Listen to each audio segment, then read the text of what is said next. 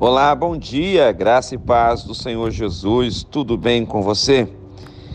Evangelho de João, capítulo 10, versículo 10.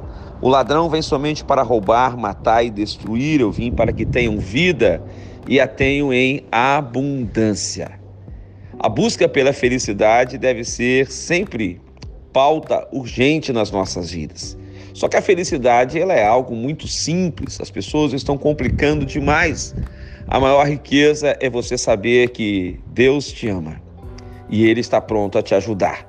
Ele enviou Jesus para ser o seu Salvador. E Jesus está te dizendo que existe um ladrão que quer te matar, roubar e destruir. Esse ladrão é o inimigo das nossas almas, o diabo.